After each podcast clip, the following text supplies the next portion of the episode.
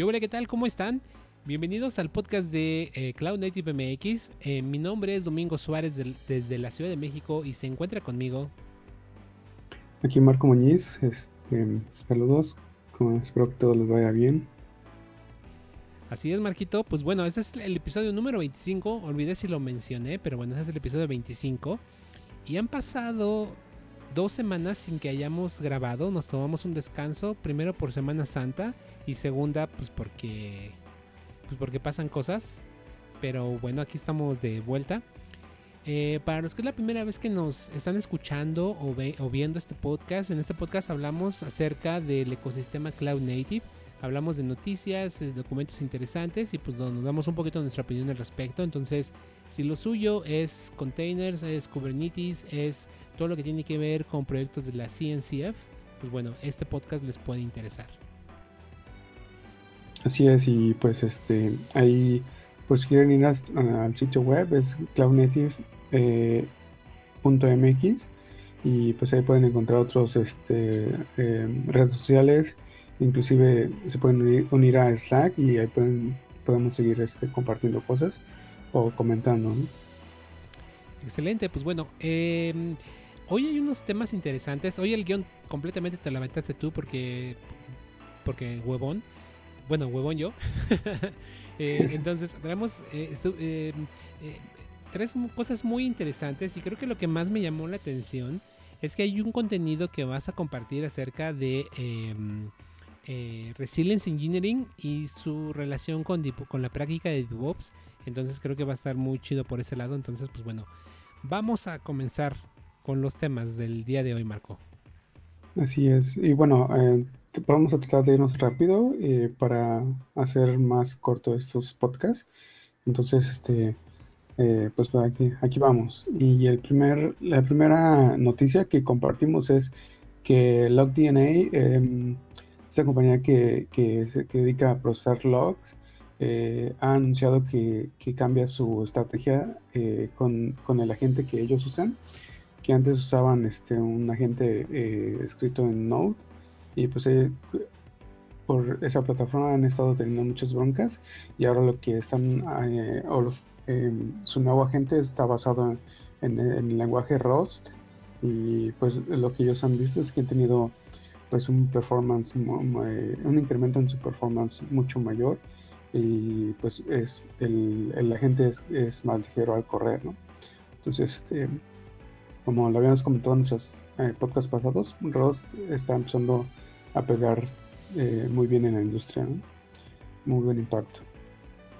Pues aquí creo que sí es un gran acierto porque, bueno, eh, Node está complicado porque, digo, al final del día el procesamiento de logs, sobre todo recordemos que parte del, log es prácticamente estar todo el tiempo procesando archivos de texto, ¿no? Se tienen que, eh, se tienen que como parsear archivos, aplicar reglas y hacer, pues bueno, mucho trabajo. Entonces, hacer eso con JavaScript, además de que implica que tienes que eh, instalarle, pues, más dependencias a tu máquina, pues no está tan chido, aunque vayan empaquetadas en containers. Y pues bueno, la idea de tenerlo en ROS, que supongo que lo van a tener compilado a nativo, eh, pues eso está mucho mejor porque hace mucho más eh, eficiente el consumo de recursos. Entonces creo que es un gran acierto por, por la parte de, eh, de LogDNA. Así es. Bueno, este, pues ahí si quieren más, detalles, se va a postar este, la liga con, en, nuestro blog. Em, el siguiente es de Syzik Em, es este, em, esta compañía que se dedica a seguridad en contenedores. Hace un anuncio muy bueno y es que su, em, el proyecto en el cual ellos han trabajado, eh, Falco, ahora ya brinda soporte a, o más bien hace una integración con eh, AWS Fargate. Y eso viene porque también el equipo de AWS Fargate hacen este, actualizaciones en lo que es este, su su plataforma. Y, este, y aquí detallan muy, muy claro este, tres estrategias para poder, sobre todo este Falco lo que hace es este, eh, monitorear el comportamiento de, de, nuestros contenedores, ¿no? Entonces ellos eh, pueden detectar si hay eh, algún comportamiento que puede, puede eh, notarse como, como sospechoso y pues alertarnos, ¿no? De que hay algo no, está, no está, o algo que está sucediendo que posiblemente sea este, alguna, que esté sucediendo algo sospechoso, ¿no? Y ahí en el post mencionan tres formas de, lograr eso y pues este pues sí, con, los cambios que ahora agregó este Fargate, eh, pues ya ellos son, eh, eh, ya agregan un soporte más, este, más em, acertado para, para, detectar esas, este, esos comportamientos. Suena, suena chingón. Creo que la instrumentación ya la están llevando a un nivel muy cabrona porque justamente cosas de lo que menciona aquí Dig es que se están incorporando a algo muy profundo en temas de, pues, instrumentación, pues ya prácticamente a nivel kernel de Linux, ¿no? Que justamente es este proyecto que se llama PitRace. Y esto es muy importante para el tema del performance, pero sobre todo recordemos que al final del día Fargate son prácticamente máquinas virtuales bajo demanda, ¿no? Bueno, perdón, containers bajo demanda. Sí, y pues eh, la característica de Fargate es de que pues eh, nosotros como usuarios pues, no, no, administramos ningún, ninguna instancia de AWS, ¿no? Entonces AWS eh, sabe, ellos tienen, tienen como el concepto es de que tú nomás das nuestro contenedor y nosotros vemos dónde lo vamos a provisionar para que pueda correr, ¿no? Entonces, como nosotros no manejamos eso, pues siempre va a haber la duda. Entonces, cómo nos aseguramos de que donde va a correr es un ambiente seguro, ¿no? Este, y pues bueno, aquí tenemos una respuesta. Eh, y como bien comentas, Domix, este, pues este, esa instrumentación ya llega a nivel del sistema operativo, que son prácticamente eh, capturas a llamadas de, al sistema. Y pues sí, eh, una, una opción buena para los que quieran aventurarse a usar Fargate. Ahora, algo de lo que está muy chingón de Falco y es justamente la integración que tiene muy profunda con el kernel de Linux es que ahora en pantalla Marco estoy mostrando un pequeño GIF animado que tienen aquí en el blog post donde hacen una demostración de cómo si alguien por ejemplo llega a vulnerar tu sistema y a lo mejor quiere cambiar un binario para mm, no sé cambiarlo por el tema este de que te ponen un programa que hace lo que el otro pero también es un troyano, ¿no? O sea, si alguien intenta sustituir un programa existente, ese tipo de cosas las puede detectar el agente de Falco. Entonces puede reportar este tipo de comportamiento sospechoso. Entonces, eh, eso está muy chingón porque básicamente pues estás eh, monitoreando la actividad pues a nivel sistema operativo ya mucho más profundo, ¿no? Hay muchos agentes que se ponen encima de tu aplicación, pero esto está protegiendo al al sistema mismo como tal en cosas como vamos a modificar un archivo existente. Entonces eso está súper chingón. Entonces me da mucha esperanza de que la seguridad eh, es cada vez más robusta. Y, sí, como lo que mencionas es, es, muy bueno porque es un agente no invasivo.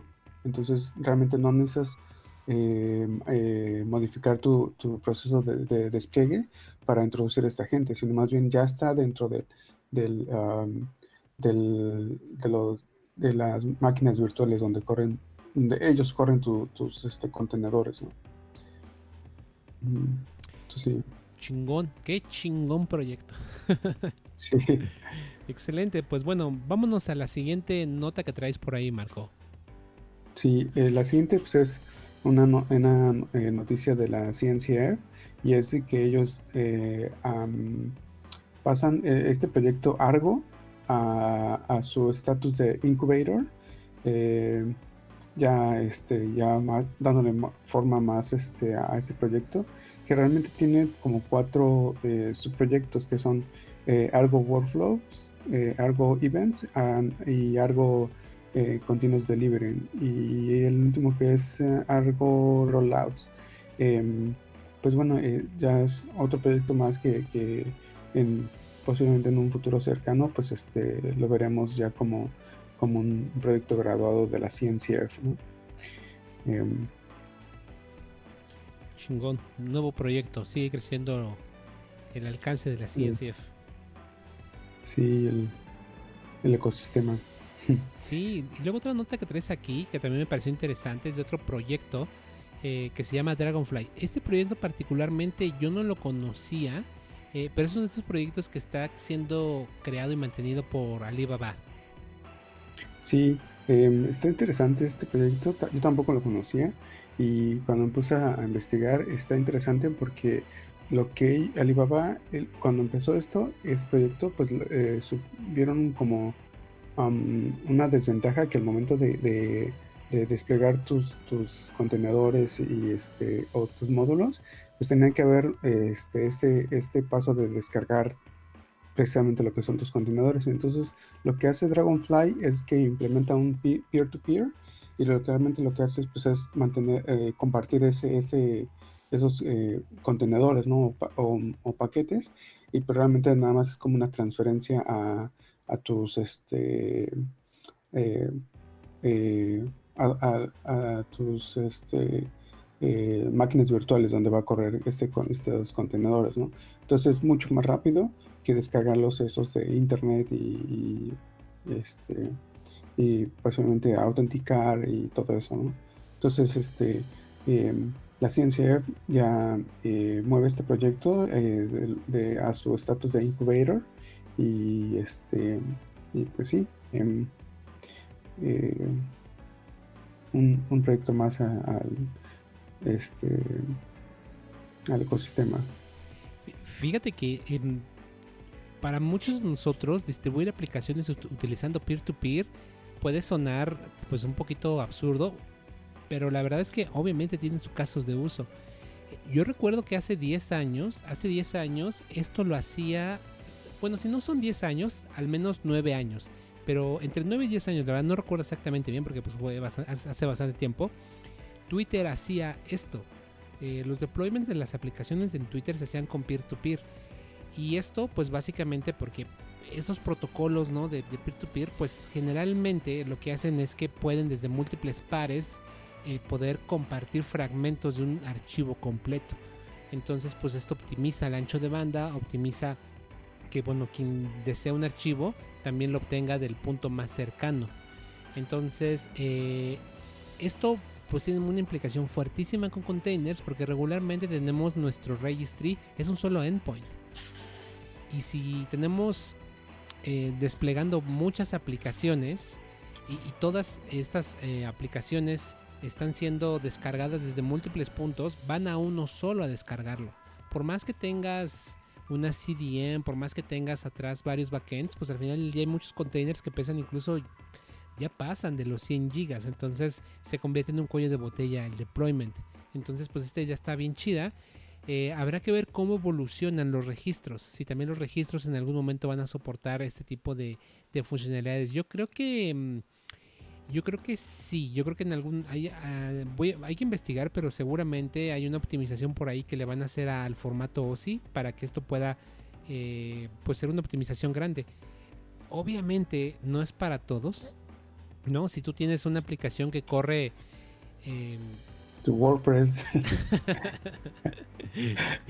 tu, blog, este, no, pero para escalas como pues Alibaba, ¿no? Que seguramente cuando hacen el, el, una aplicación, puta, seguramente tienen unas, tienen 100 réplicas de, un pod seguro, güey. Sí, sí son ya masivos estos deployments y, numerosos, ¿no? o sea, que tienen muchos o miles de, microservicios y pues para ellos es muy importante la latencia de la red, ¿no? Em, y pues sí, es una otra opción, eh, como hemos venido mencionando, eh, que debes evaluar para ver si, si realmente es algo que, que, se adecua a tus necesidades. ¿no? Bien, entonces, pues bueno, pasemos al siguiente que desgraciadamente el sitio web de donde lo de donde obtuviste la referencia en este momento no está disponible. Rayos, no hay una réplica de esto. Ah, ya, creo que ya está. Ah, ya, me cargó. A ver, recarga la, página. Oh, sí, ya volvió. Mira, en el video está que eh, el mensaje este, ahora ya lo estamos viendo. Qué buena onda, ya volvió, porque hace unos minutos que estamos preparando todo, no estaba fuera de línea, ¿no? Y también tiene que ver con Alibaba esta nota, ¿no? Ajá, Alibaba y el, los 19, ah, el COVID-19. Y, este, y eso es porque el, la compañía Alibaba y su CEO este, pues, están compartiendo este, este libro de mano o handbook donde ellos este, colectan información de, todo lo que están ellos eh, ayudando para eh, combatir el COVID-19.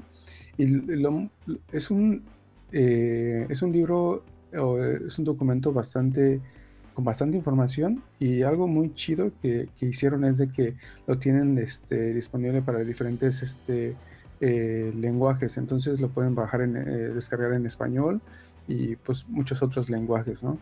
Y, este, y pues sí, pues si están interesados o quieren informarse un poquito más de, cómo ellos eh, hicieron, que, cómo también qué recomiendan, para eh, combatir este, esta pandemia, pues este, vale la pena que le echen un ojo. Bien, entonces, excelente noticia, excelente nota. Y vámonos a la siguiente, que ya, ya son referencias las que tenemos ahora, ¿no? Sí, y ya pasamos a, nuestra sección de referencias. y pues bueno, la, primera referencia es un, eh, post eh, muy, muy, muy sencillo pero me parece que es muy bueno para, para aquellos que están empezando con lo que es Prometheus y, Kubernetes. Entonces es este, em, este post te muestra cómo deployar un, Prometheus este, en, tu eh, eh, Minikube. Eh, es una guía de 5 minutos y realmente es muy sencilla de seguir. entonces, este, pues ahí para que le eches un ojo y, veas de qué trata Minikube, eh, perdón, este eh, Prometheus, y puedes jugar eh, con él en, tu en tu clúster local. Buena referencia. Y, ahora viene la carnita de este, de este podcast, ¿no? De este. Yo no conocía este. Bueno, no sé si es un blog o si es una compañía. Pero se llama The Chief IO. Sí. Em, bueno, eh, encontré esta. Eh, mm, es, una, es una eh, serie de tres posts y me pareció interesante porque em, realmente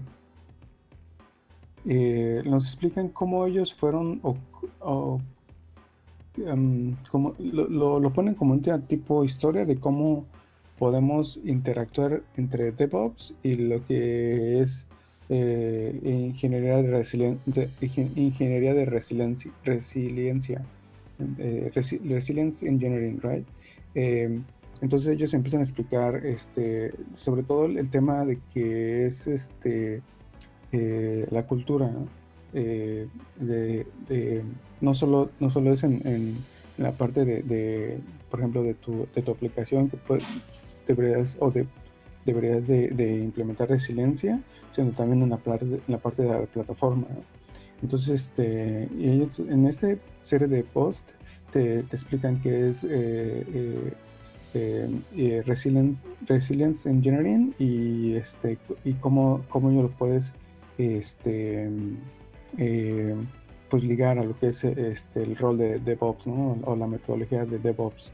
Este, entonces, este, um, el, el, primer post es solo explican conceptos y el, segundo post es em, habla más este, sobre la digamos que la implementación de lo que es este em, estas dos eh, la metodología y lo que es resilience engineering.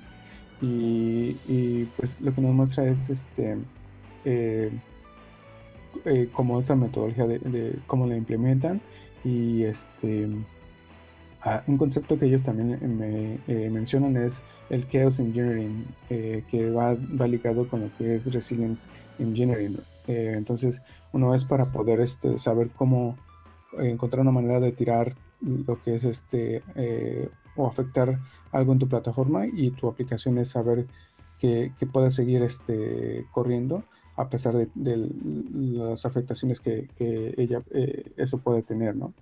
Entonces, este, eh, pues sí, em, la tercera ya es este, eh, ya más enfocado a la que es este, la, la, creación o la, el desarrollo de la cultura de resiliencia, tanto parte de, del, equipo de ingeniería como el de desarrollo, tanto como lo que podríamos llamar como el equipo de, de automatización eh, este, de infraestructura. Este, entonces ya es parte como de toda mm, pues, esa cultura, ¿no? Y eh, cómo pensar en, en, ambas partes, cómo pensar eh, en crear o diseñar un, sistema resiliente, tanto en la parte de, del sistema como también en el, modo de trabajar como, como con equipos, ¿no? Entonces, este, pues sí, creo que es un tema interesante que, que vale la pena que le echen un ojo y este y pues ahí podemos sacar este puntos que nos pueda ayudar a, nuestro a nuestro este a, nuestro trabajo y pues sí yo fíjate que para ser muy sincero el concepto este de resilience engineering también es nuevo para mí. Entonces, eh, creo yo que tiene, tiene sus puntos, pero justamente es como destacar la importancia de la resiliencia en, varios aspectos, ¿no? Obviamente desde el punto de vista eh, de desarrollo, pero también desde el punto de vista de operaciones. O sea, le da un punto, eh, la idea de este concepto, creo yo, es, es, destacar ese, ese, aspecto. Entonces creo yo que está, está bueno y pues seguramente si esto pega y llama la atención, eh, vamos a seguir viendo más eh, documentación al respecto de ingeniería de la resiliencia, ¿no? O resilience engineering. Entonces está, está, está muy chido y creo que allá afuera hay muchos equipos que en este momento están intentando adoptar la práctica de DevOps. Y creo yo que obviamente esta eh, Resilience Engineering es parte fundamental de esta práctica. Em, desgraciadamente muchas veces la gente que implementa DevOps se concentra solamente en la automatización de deployments, ¿no? De provisionamiento de infraestructura, pero el tema de monitoreo y el tema de cómo, eh, de cómo te recuperas. Recordemos que eh, hay, una parte, creo que el tema de Resilience Engineering viene, si no como tal, así el concepto, eh, en la parte de SRE, de Site Reliability Engineering, creo que muchas de las cosas de las cuales se sustenta SRE tienen que ver obviamente con la resiliencia, porque ellos dicen no hay que prevenir el error, sino más bien es cómo nos recuperamos de ese error, que es justamente la resiliencia. Entonces creo yo que eh, por ese lado está muy chingón y por eso el título del podcast de hoy es justamente Resilience Engineering, ¿no? Destacar este punto, este aspecto importante. Sí, eh, ese punto es de que aceptar el fallo, ¿no? No tratar de tratar de, de, buscar por todas las maneras posibles como de evitarlo. sabemos que siempre va a haber algo que va a fallar y lo debemos aceptar y debemos de, de aprender cómo, cómo vamos a manejar ese fallo. Eh, entonces, sí es un tema muy importante. Y, creo que, bueno, esto también lleva de la mano, este, anunciamos en nuestro Twitter que precisamente la compañía eh, eh, eh, Gremlin hoy hicieron su evento de Failover. Y entonces este, ahí vean en nuestro Twitter para que vayan a su sitio web. Y ya por cierto ya postearon los videos. Entonces ahí pueden ver algunos videos de, lo que fue su, conferencia en línea que pues seguramente van a hablar mucho al respecto de, lo que es este tema Chaos Engineering y pues sí, más información de la mano. Chingón, chingón, chingón. Pues bueno, vamos a movernos al siguiente, eh, a la siguiente documentación que, también está muy chingón y creo yo que también tiene mucho que ver con SRE. Creo yo, pero bueno, tú me, tú me dices. Sí, justamente es eh, esto de SRE y es eh, este post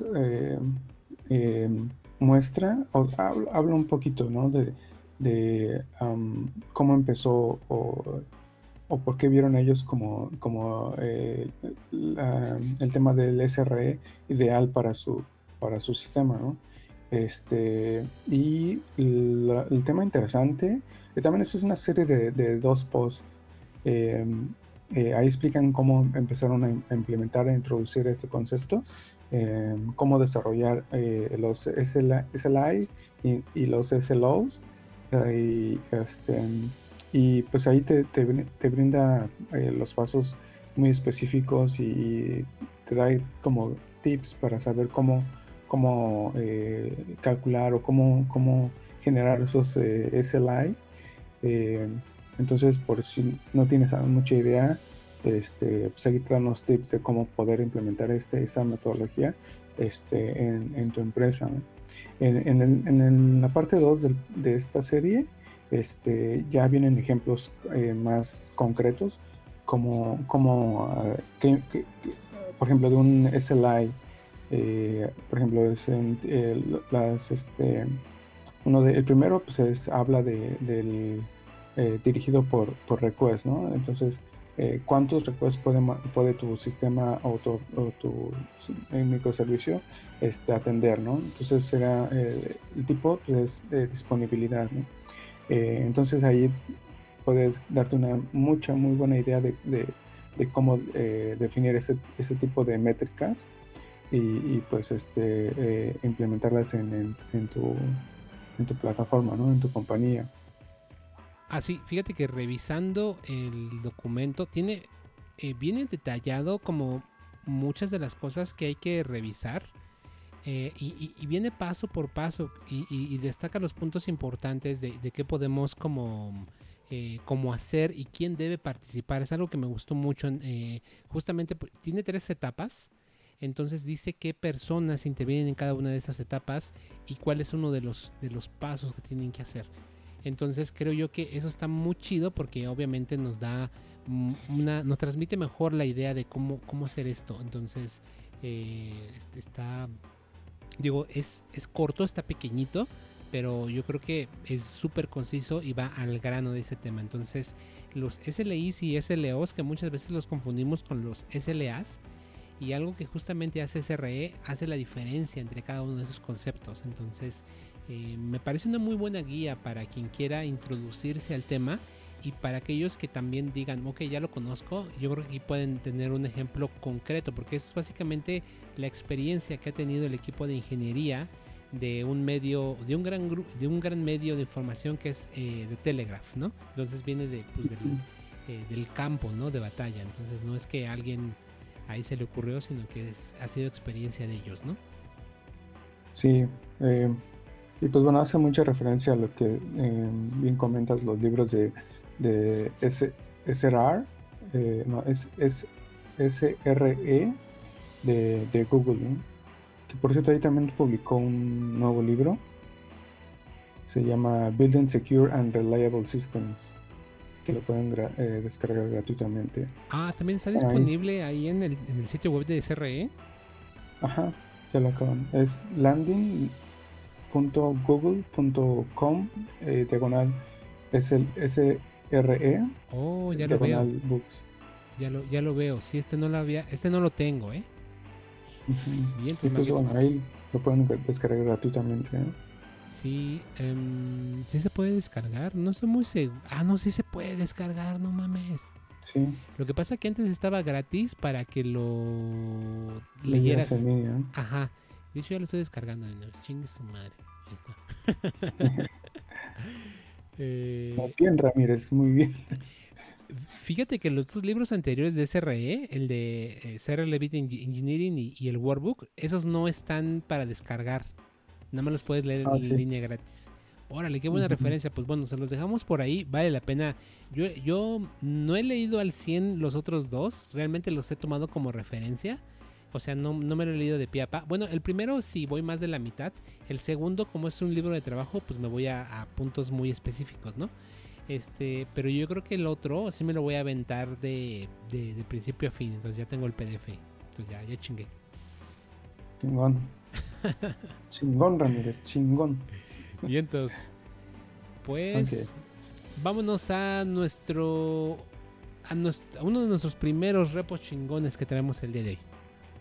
Sí, y aquí viene nuestra primera este, eh, entrada, eh, que es esa herramienta que se llama Cloud Nuke.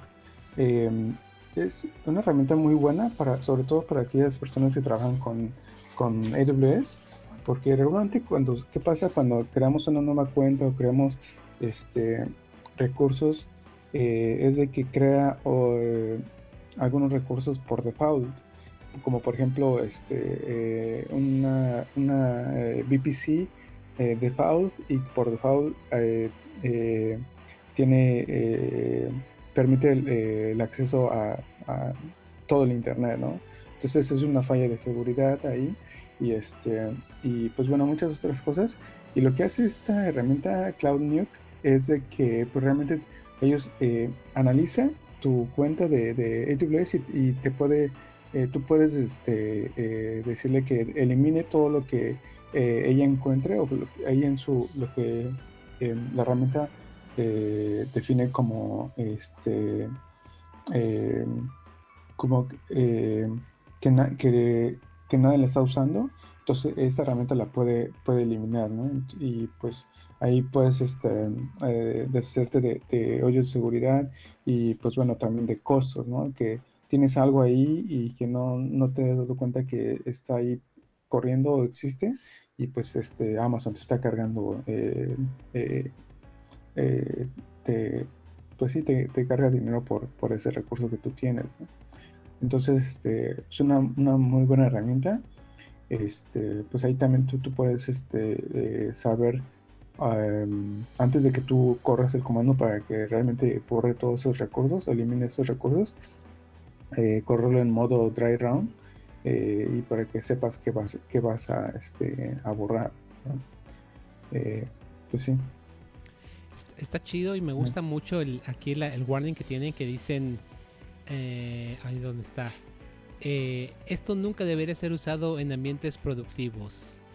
Entonces, bueno, más bien dice, esto debería ser usado en ambientes productivos con mucha precaución. Entonces, porque como dicen aquí, esta herramienta es altamente destructiva porque borra todos los recursos. Entonces, eh, pero me gusta mucho como para ambientes de dev, ambientes de, calidad, ¿no? En donde, pues sí, a veces la gente ya no sabe ni qué hace.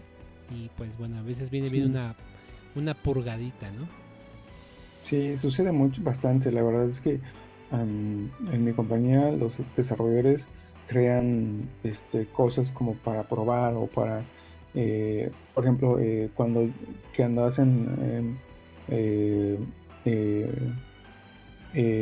mensajería, pues este desarrolladores para poder obtener los mensajes y, analizar este o, probar sus, cambios, pues tienen que capturar esos mensajes y pues crean colas y pues ahí los dejan o crean otras, otros recursos.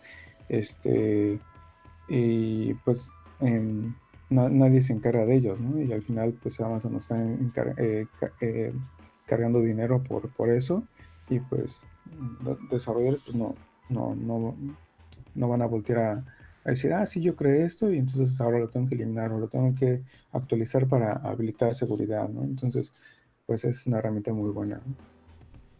Pues un repo chingón.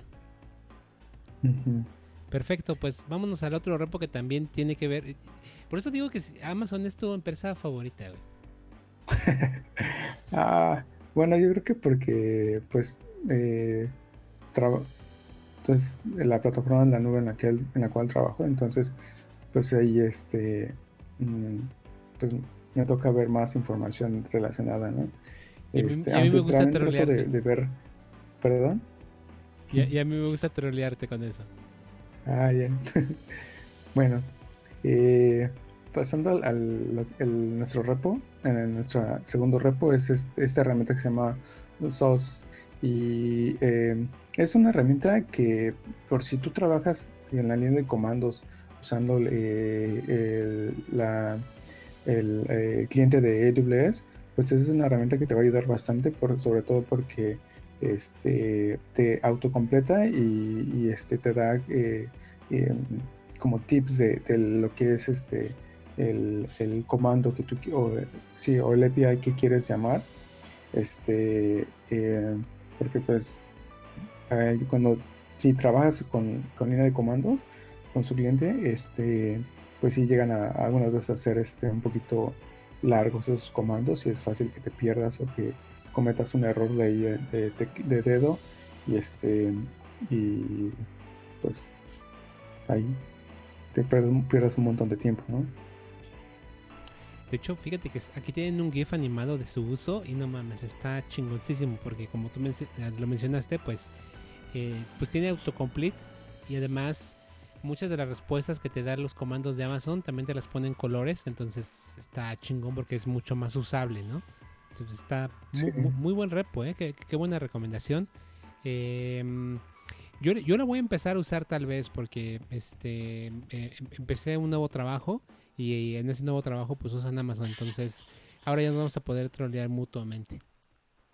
Sí, Simón, pues échale un ojo a la, a la, herramienta pasada y córrelo en, en el... para que digas, ah, sí funciona. Simón, Simón. Qué buena onda. Sí. Pues bueno, buenos repos y pues bueno, ya estamos por terminar y casi, casi nos estamos pasando más por 10 minutos de nuestro objetivo, pero bueno, ahí vamos.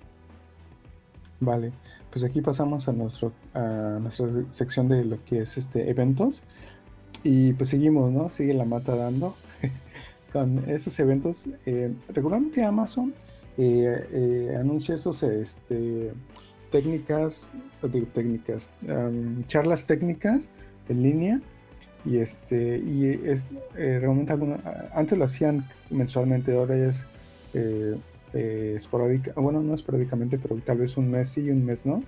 Y pues este llega el anuncio de lo que es este, sus charlas técnicas para, para abril.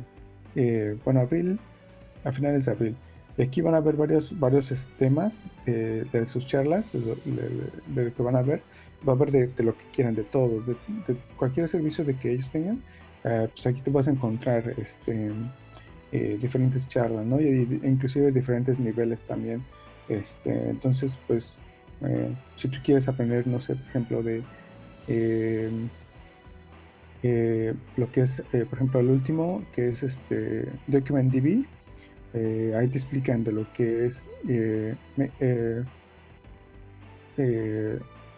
de lo que es este hacer un, el manejo o el, la administración de, un, de una base de datos no relacional, ¿no?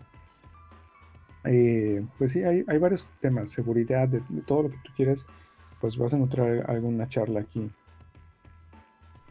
Vientos, vientos, vientos. Y luego tenemos otro, más eventos, ¿no? Ahora de GitLab. Simón, y es oh, un evento de, como mencionas, de GitLab con eh, GitOps y, y Antos. Em, ese es un, partnership que, ellos tienen con eh, Google y pues eh, este es para mostrarnos lo que es una implementación usando este, que ahora está pegando bastante. He escuchado eh, de este término, es el GitOps con, integrado con GitLab y Antos, ¿no? que es este, este servicio de, Google. entonces, este, ahí para que si están interesados, este, pues le echen un ojo. Esto es para la próxima semana, creo, ¿no? El 29 de, de ah, abril, ¿no? Entonces sí, es un evento programado, ¿no? Entonces sí hay que registrarse, pero no, estoy seguro si después GitLab hace público los videos, no, no, no estoy seguro. Pero bueno. No tengo idea. Yo me voy a registrar en este y para ver. Igual, o algunos, algunos lo que hacen, pues te mandan la liga a tu correo y pues ya lo puedes ver. Excelente. Y nuestro último evento que también me llamó mucho la atención es eh, pues una conferencia em, de la empresa Splunk. Así es, y pues justamente lo que ha estado sucediendo con esto de la pandemia es de que muchos eh, eventos, eh, conferencias internacionales, pues se van, se han este, declarado a, que el evento va a continuar, pero de en el formato en línea. Y justamente ellos también hacen lo mismo con su conferencia Conf eh, y pues bueno ahí hablan de todo de todos sus productos en, su plataforma de, Splunk esta vez también en línea, que será para el 20 y 21 de octubre. Y pues sí, pues si están interesados, este, regístrense para que tengan los updates y pues y el acceso a las conferencias, ¿no? Fíjate que me parece muy interesante el enfoque que están tomando los de Splunk, porque justamente aquí en la nota dice, oye, pero ¿por qué si es hasta final de octubre, no? En octubre ya vamos a estar en la normalidad. Y creo yo que están tomando una muy buena decisión, porque realmente eh, esta pandemia que estamos sufriendo ahora, eh, desgraciadamente eh, vamos a estar golpeados todo este año porque mm, recordemos que en ocasiones este tema de las epidemias son olas eh, la de hace 100 años, bueno, la gripe española fueron tres olas de infección. Eh, espero que no sea ese el escenario.